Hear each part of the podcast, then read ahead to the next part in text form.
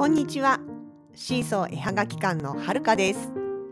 このポッドキャストでは私たちのものづくりの様子やイベントの裏話北海道暮らしのあれこれを中心に気ままにゆるーく発信しています。エピソードへのご感想などは Twitter、Facebook ページ、Instagram の公式アカウントへどうぞお気軽に書き込んでください。それでは今日も最後までお付き合いください。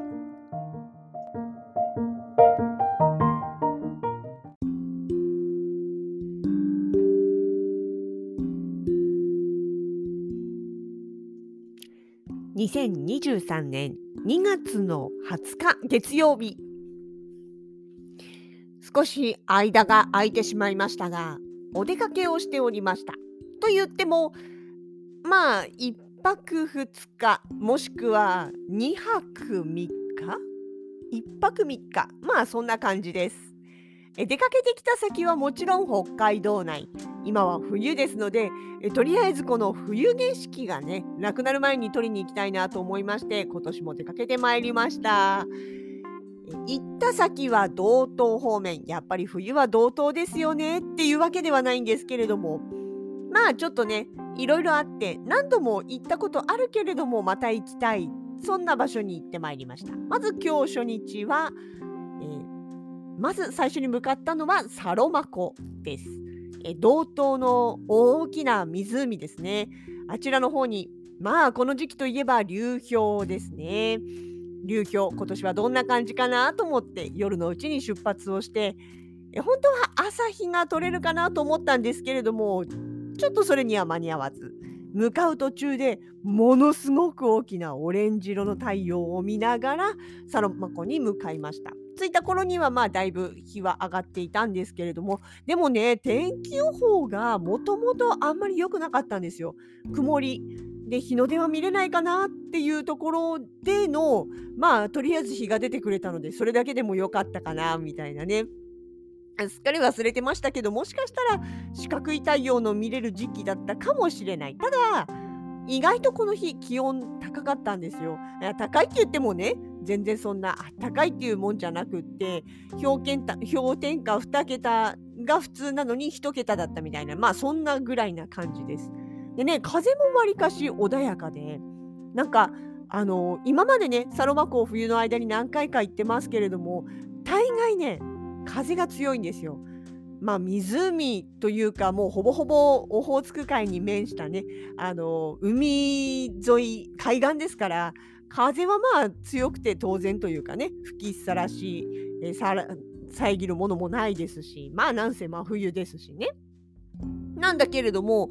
今回はねほんと風が穏やかでした。そして一番大きく今までになかったのは流氷がですねうーんと聞きってなかった。要はつい着着岸しきってなかったというかまああの流氷ってね、えー、大基本的にはそのオホーツク海の北部の方北部の沖合の方でできた氷が北からの風に押し寄せられてこっちの、えー、北海道のまあ、なんていうんですかね、サロマ湖だったりとか、網走だったりとかっていう、えー、まあ、なんだろう、海岸か。海岸の方に打ち寄せてくるという現象ですね。で、そのたくさんの氷がどんどんどんどんどんどんどんどん押し寄せて詰まってって、で、場合によってはというか、あの、厳冬期になると、海岸のところはもう流氷でびっちりになって、波が見えない、海面が見えないぐらい氷で埋め尽くされるっていうそういう状態ですね。でその最初のね氷が、えー、こちらの岸に着いた時をあの流氷の着岸日まあ着いた日っていうか、まあ、正確に言うともうちょっと細かい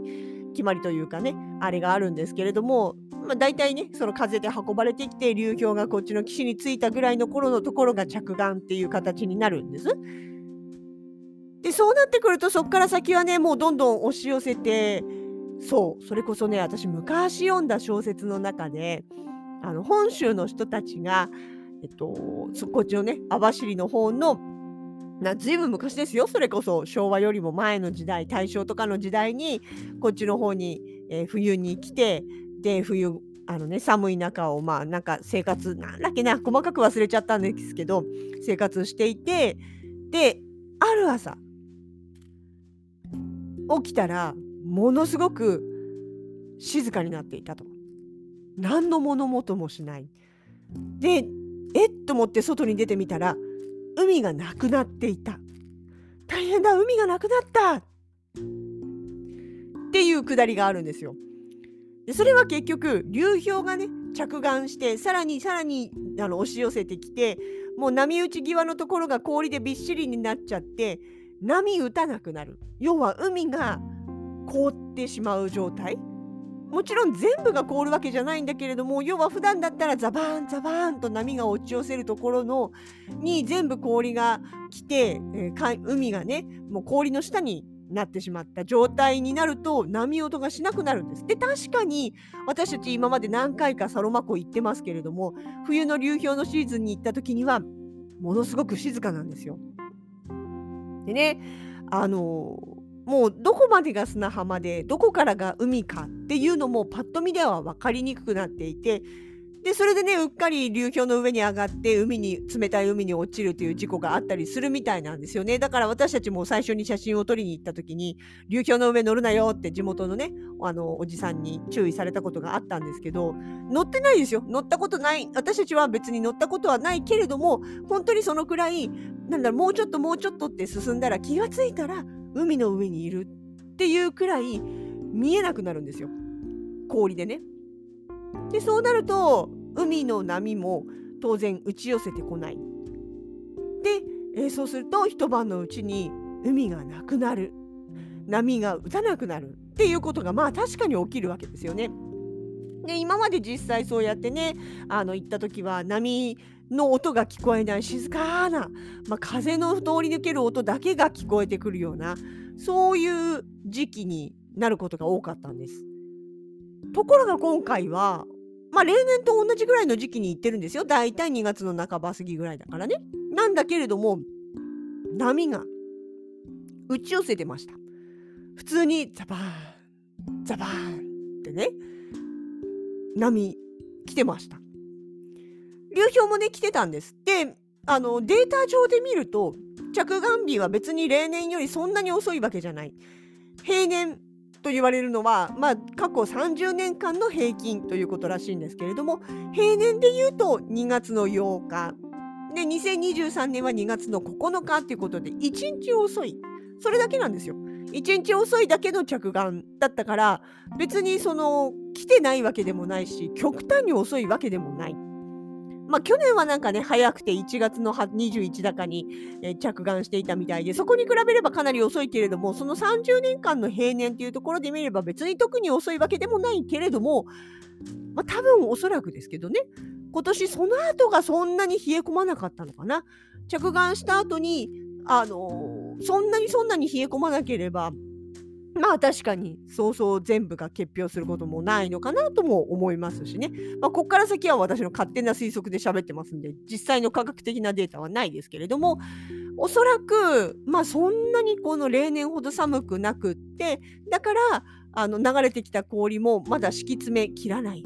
っていう状態になってるのかなと思ってます。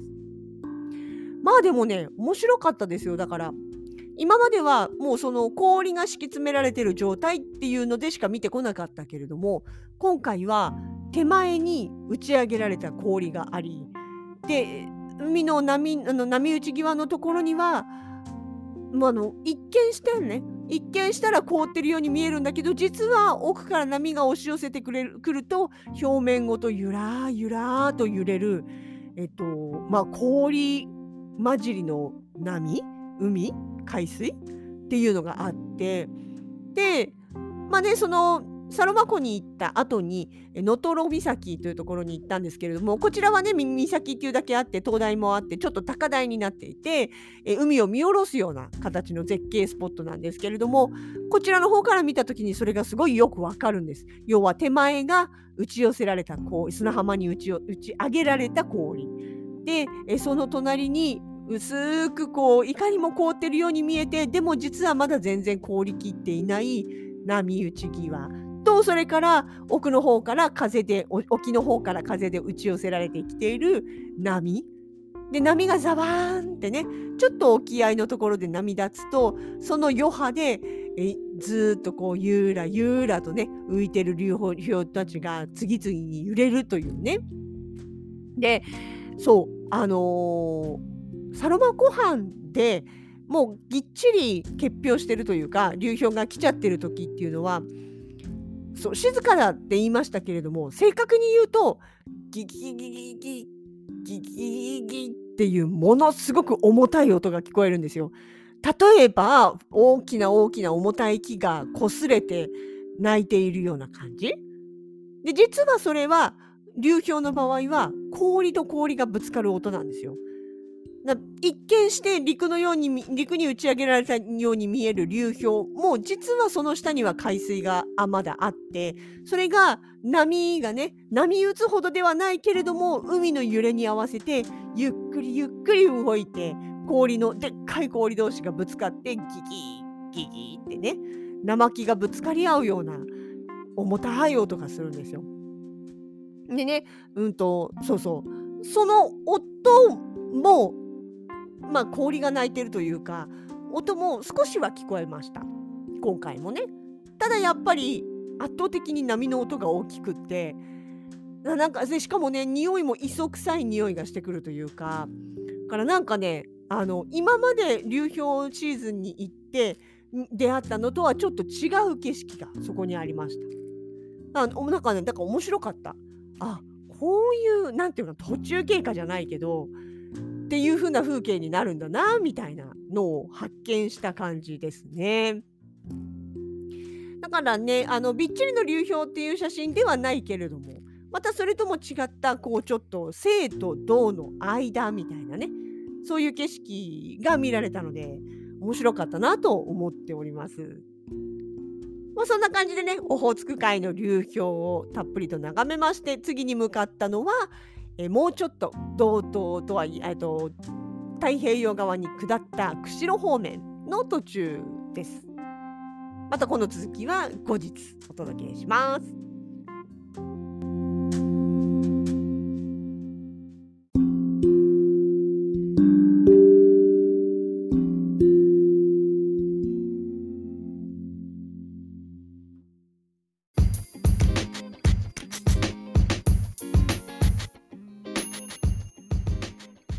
シーソー絵はがき館直近のイベント出店情報です。